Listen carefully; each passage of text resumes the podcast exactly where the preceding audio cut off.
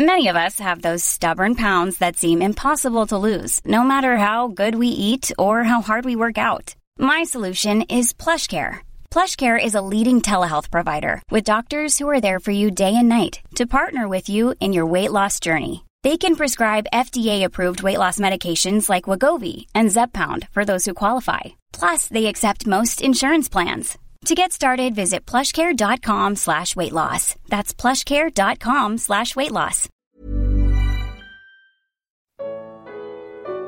Comentário bíblico com Mari Persona.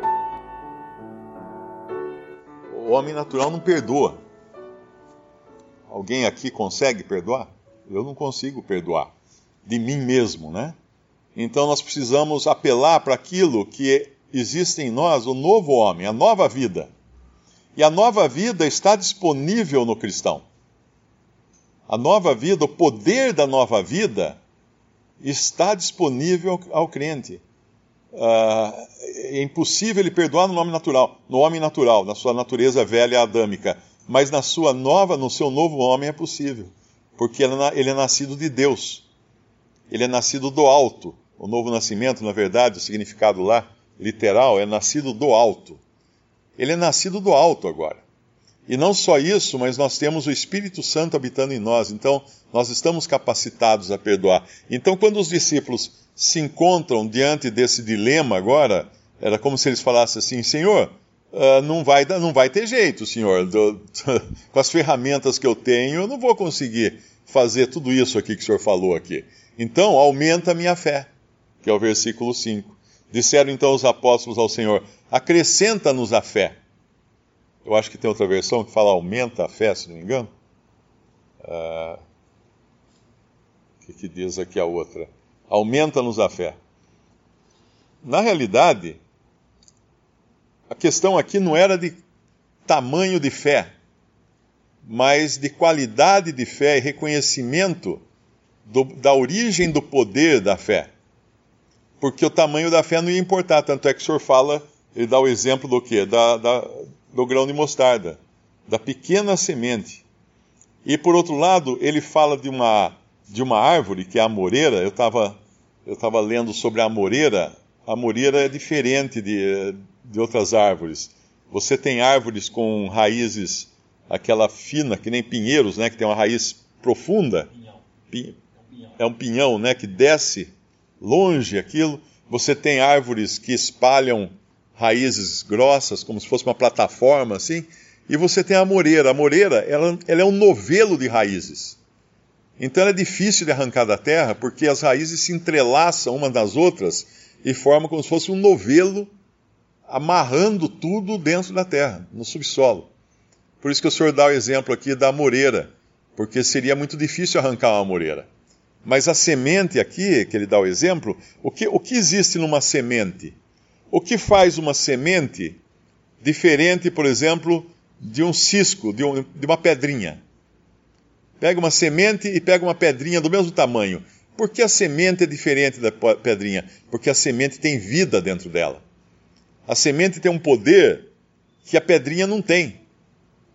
Uma sementinha vai, vai se transformar numa grande árvore porque ela tem vida, ela está viva. E o crente agora tem vida em si mesmo. Então a sua fé não é, não importa o tamanho da fé, a qualidade da fé ele tem, porque é uma qualidade, é uma fé que é viva.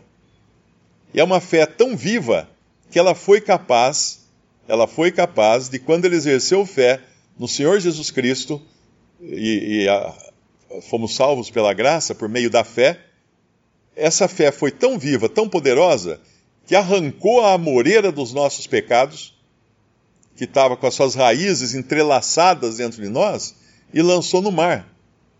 E nós sabemos, tem passagem que fala que o Senhor uh, lança todos os nossos pecados no mais profundo do mar e, e todas as. Uh, quando ele fala lá em Jonas, em Jonas, ele, ele se coloca como tipo em Jonas, uh, tem aquele cântico das profundezas, né? Que é o Senhor indo até o mais profundo. E depois o Senhor vai fazer a referência a Jonas quando ele fala da sua morte e do seu sepultamento. Ou seja, a fé que nós exercemos em Cristo, obviamente não é uma fé nossa, porque ela é dom de Deus, tinha vida e poder suficiente para colocar os nossos pecados em Cristo e ele lançá-los todos no mar. Falando em, de maneira figurada aqui, né? Mas isso, isso é o que faz diferença na fé. Não é o tamanho dela, mas a qualidade e o poder que ela tem, que ela tem nela, porque ela tem vida, como uma semente tem vida dentro dela. E essa semente, ela vai, ela vai funcionar na proporção da necessidade. Aqui, quando os discípulos pedem fé ao Senhor, era o momento, porque aqui eles apertou o sapato deles, eles sentiram na pele a necessidade de ter algum instrumento, alguma ferramenta para fazer isso que o Senhor exigia deles. E aí eles apelam para o Senhor. Por isso que a fé, ela não pode estar desconectada de Cristo. A fé sempre recorre a Deus. Por isso que nós temos franca entrada diante do trono da graça, como fala lá em, em Hebreus. Nós temos acesso livre e temos ousadia para entrar nesse acesso. Eu fui visitar um parque lá na Califórnia com a, com a minha família. Uh, eu nunca lembro o nome desse parque, mas é um parque que tem, que tem muitas montanhas, rios tal, e as sequoias, aquelas árvores gigantescas. As sequoias, elas têm uma característica interessante. E andando pelo parque, eu reparei que muitas estavam queimadas tinha muito, muita marca de fogo e eu achei que realmente devia ter passado uma queimada ali e fiquei pensando na dificuldade que deve ser para controlar os incêndios num parque daquele de sequoias. Mas depois tinha um museu e no museu tinha várias explicações e, e vídeos e coisas assim. E aí, aí eles explicam o seguinte, que a semente da sequoia ela tem uma casca tão dura, mas tão dura, que ela não germina. Ela cai no solo e vai ficar anos, décadas no solo e não vai brotar. Então, como é que nasce uma sequoia? Quando acontece um incêndio na floresta, o fogo queima a casca da sequoia e aí a sequoia brota. Olha como Deus fez as coisas, é, é incrível isso. Quer dizer, a, se, a semente da, se, da sequoia, vamos pensar na semente dela como, como a fé que o Senhor está comparando aqui a uma semente. Ela só vai entrar em ação quando vier o fogo. E a nossa fé, ela vai entrar em ação quando vier o fogo, quando vier a necessidade, quando vier o aperto. Eu me lembro sempre daquela aquele livro uh, O Refúgio Secreto, da Corrie ten Boom, aquela holandesa que os pais dela uh, hospedavam, escondiam, na verdade, judeus durante a Segunda Guerra num quarto secreto que tinha atrás de uma parede da casa e lá eles colocavam os judeus lá que ficavam morando naquele quarto secreto, uh, Corey Boom. É o mesmo caso daquela que foi depois morta, uh, Anne Frank, que ficou famosa também. Muitas famílias cristãs faziam isso na Holanda e muitos deram, deram a vida por causa disso. E a, a Corey ten Boom, na realidade, ela foi depois a única sobrevivente da sua família, porque toda a família foi mandada para o campo de concentração quando descobriram o que eles faziam, e ela ainda era menina, e ela foi a única sobrevivente que saiu do campo de concentração e hoje ela escreve livros e conta a história dela. Mas tem um episódio em que ela estava ela estava conversando com, com, o pai dela, ela estava muito preocupada porque ela estava com medo que os nazistas descobrissem uh, o quarto secreto e ela já tinha ouvido falar de outras famílias que tinham sido mandadas para o campo de concentração por causa disso. E ela falou para o pai dela que ela não ia aguentar se isso acontecesse. Aí o pai, de, o pai dela falou assim: quando você vai visitar sua tia na outra cidade, eu compro a passagem para você de trem, o bilhete do trem, e quando é que eu dou o bilhete na sua mão? Eu falei: ah, quando eu estou na estação, na hora de embarcar. Ele falou: você sabe por que eu não dou antes? Porque você pode perder. Então assim é a fé. Deus vai dar o bilhete para você na hora que você precisar embarcar. Não vai dar antes. Antes você não precisa. E assim é conosco também. Nós temos à disposição, mas não para nos exibirmos, ou exibir poder ou alguma coisa assim, mas quando nós precisarmos. Então é sempre bom lembrar isso, essa, essa figura da, da lepra, uh, da confissão do pecado, porque a fé ela pode ser restringida pela falta de confissão. Obviamente, qualquer pessoa, qualquer cristão, ele não vai conseguir andar na perfeita comunhão e no perfeito poder da fé se ele tem se ele tem lepra ainda não exposta. Como era o leproso que quando cobria a pele toda, estava toda a lepra visível, não tinha mais nada que estivesse escondido nele. Aí o sacerdote declarava ele limpo. E assim é com o cristão. Então, qualquer arestas, nós precisamos eliminar as arestas, né? E isso também vai depender de fé, mas para que a fé funcione, vamos dizer assim, quando nós precisamos dela. É interessante também que Paulo, em Coríntios, ele associa a fé ao amor. A gente pode ler lá em 1 Coríntios 13, versículo 1. Ainda que eu falasse as línguas dos homens e dos anjos, e não tivesse caridade, seria como metal que soa ou como o sino que tine. E ainda que tivesse o dom da profecia e conhecesse todos os mistérios e toda a ciência, e ainda que tivesse toda a fé, de maneira tal que transportasse os montes e não tivesse caridade, nada seria. Essa é a, o lugar, uh, e depois ele segue, né, falando de outras coisas, mas uh, obviamente a fé sem amor, sem graça, ela, ela vai ficar manca, né? Qual o limite da fé? A fé não tem limite porque a fé, obviamente, nós, nós estamos falando aqui de fé em si mesmo, não é? Que o mundo, normalmente, quando a pessoa fala em fé, uh, dentro da, da incredulidade, vai falar assim: não, você tem que acreditar, você tem que ter fé em si mesmo, você tem força interior, ou qualquer coisa assim, mas não. A fé, ela se apoia em Deus, ela recorre a Deus. E lá em, em João, capítulo, capítulo 11, quando Lázaro está no túmulo, morto. No versículo 39, disse Jesus: Tirai a pedra. Marta, irmã do defunto, disse-lhe: Senhor, já cheira mal, porque é já de quatro dias. Disse-lhe Jesus: Não te hei dito que, se creres, verás a glória de Deus? Tiraram, pois, a pedra. É, é essa que é a fé.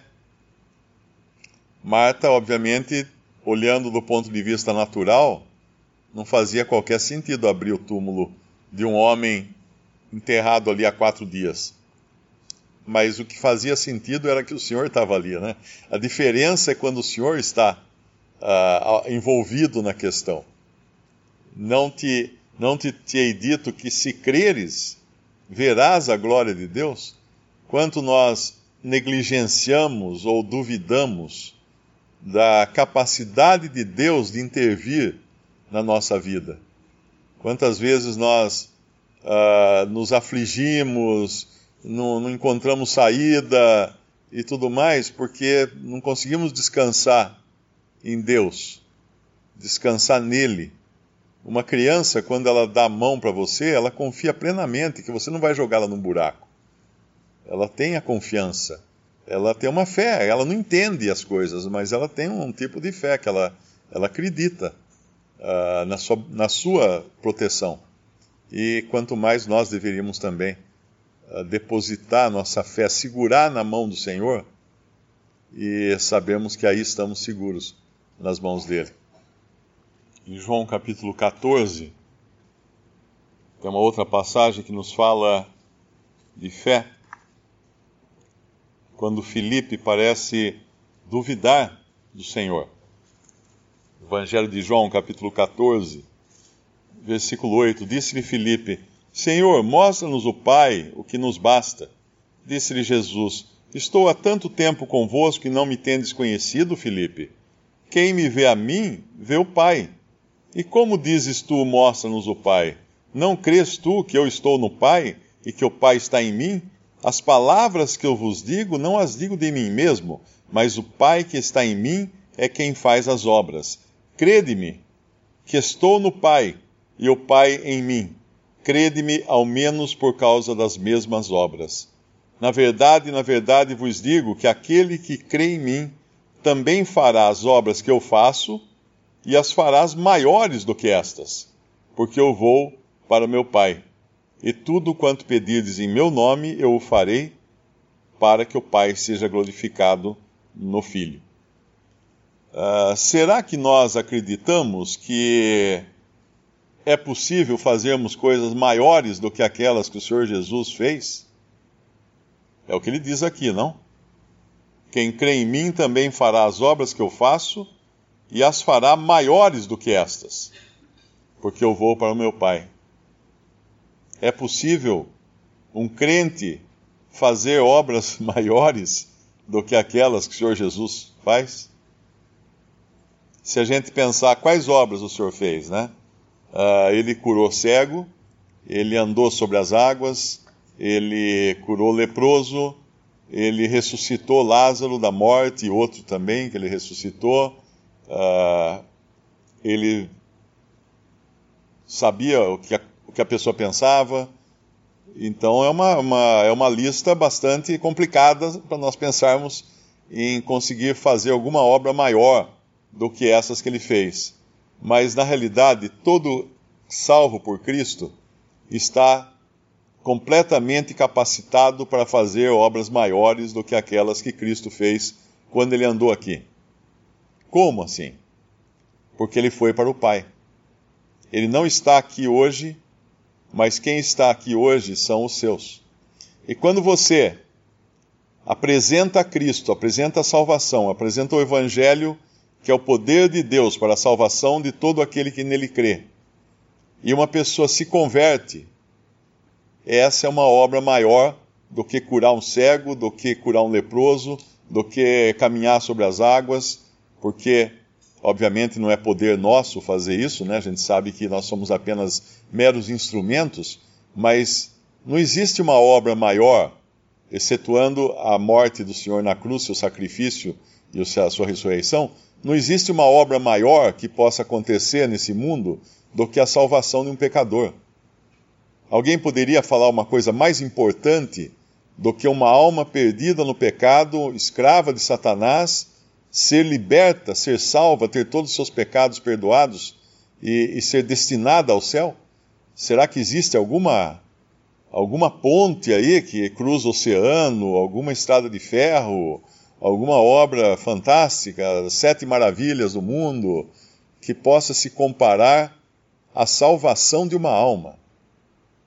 se nós pensamos no, no tamanho da, da obra expiatória de Cristo na cruz, nós devemos pensar também que ela foi feita, essa obra foi consumada, para uh, ter um efeito tão grande quanto.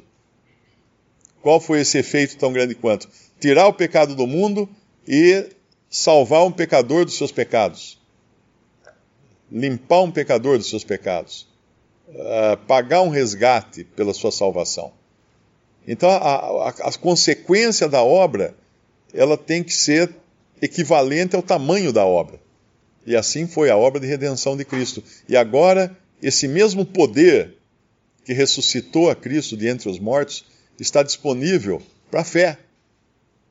Se eu oro para uma pessoa se converter, para uma pessoa ser salva, uh, eu estou exercendo fé não em mim mesmo, mas eu estou apelando para esse poder que Cristo uh, tem disponível para todo aquele que crê. Não te disse eu que se creres verás a, a glória de Deus? Ele falou para Marta. E ele fala isso para nós hoje. Que vergonha quando depois de nós duvidarmos, ele pega e plena, pleno céu escuro de trovoadas e chuvas e tempestades e nós duvidando que vai ter sol vai voltar a existir sol na nossa vida, de repente o sol brilha e dá aquela vergonha, né? Ele fala, puxa, eu duvidei. A, a, a história, a história das nossas orações, ela não termina quando nós sairmos do mundo. Nós oramos por diversas razões hoje aqui no mundo. Muitos oram por seus filhos para se converterem, outros oram por outras coisas. E, e, talvez a gente saia dessa terra, se o Senhor nos levar pela morte. Eh, pode ser que a gente saia dessa terra Mas a, a nossa oração é como se fica aquela, aqueles papeizinhos na, na geladeira de coisas para serem resolvidas, e o Senhor vai pegar, uma hora ele vai pegar da geladeira aquele, aquele, aquele papelzinho amarelo lá e vai resolver aquilo, mesmo não estando nós aqui ainda. Nós demos, entregamos a Ele por fé, oramos e Ele vai resolver. Muitas, outro dia eu li uma frase bonita dizendo que muitas mães não viram suas orações serem atendidas quanto à salvação dos seus próprios filhos. Por que não viram? Porque elas partiram antes e os filhos se converteram depois. Apenas um, um versículo desse de Hebreus também. É, sem fé é impossível agradar-lhe. Aí, aí vem a resposta: para que serve a fé? Geralmente a gente pega a palavra fé para resolver nossos problemas. Não. A fé serve para agradar a Deus. Sem fé é impossível agradar a Deus.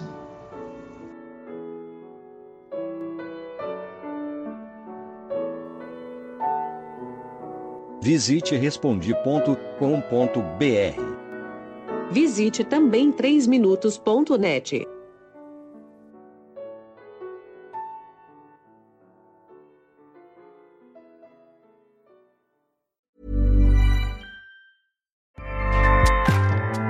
ACAST powers the world's best podcasts. Here's a show that we recommend. The Real Housewives is a guilty pleasure for most, but if you're looking to not feel guilty about that pleasure, tune in to Everything Iconic with me, Danny Pellegrino, where I break down all the messy moments and behind the scenes antics of Bravo's popular franchise. And on Everything Iconic, I also interview celebrity guests like Kelly Ripa, Kiki Palmer, Drew Barrymore, Cameron Diaz, and more about their guilty pleasures, their past work, and so much more. So if you're pop culture obsessed and find yourself watching way too much reality TV like me, tune in to Everything Iconic with Danny Pellegrino wherever you listen to podcasts. ACAST helps creators launch, grow, and monetize their podcasts everywhere. ACAST.com.